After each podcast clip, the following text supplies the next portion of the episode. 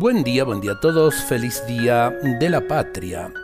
El decálogo del general San Martín para su hija Mercedes. Lo vivió, por eso se lo enseñó. Qué lindo esto porque es el testamento del general San Martín para su hija. Primero, humanizar el carácter y hacerlo sensible aún con los insectos que no perjudican. Stern ha dicho a una mosca abriéndole la ventana para que saliese, anda pobre animal, el mundo es demasiado grande para nosotros dos. Segundo, inspirarla en el amor a la verdad y en el odio a la mentira. Inspirarla a una gran confianza y amistad, pero uniendo el respeto.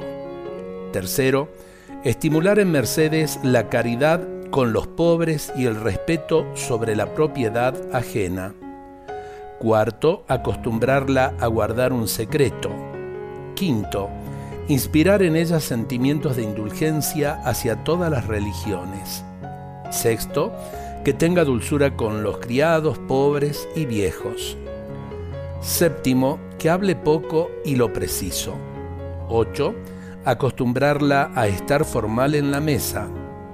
Noveno, amor al aseo y desprecio al lujo. Décimo, inspirarle amor por la patria y por la libertad. Y sí, es así. Lo que realmente se es y se vive se enseña. En este Día de la Patria ojalá que aprendamos no solamente a decir viva la patria de la boca hacia afuera, sino desde lo profundo del corazón con el trabajo cotidiano bien asumido, con eh, este convivir realmente en paz y en amor con nuestra familia, con nuestro prójimo, en descubrir en el otro argentino un hermano que realmente tengo al lado y eh, que tengo también que cuidarlo, que tengo también que servirlo, como yo necesito ser cuidado y servido.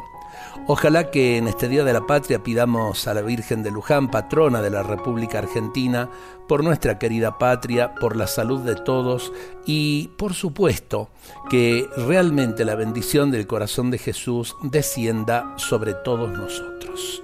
Buen día a todos.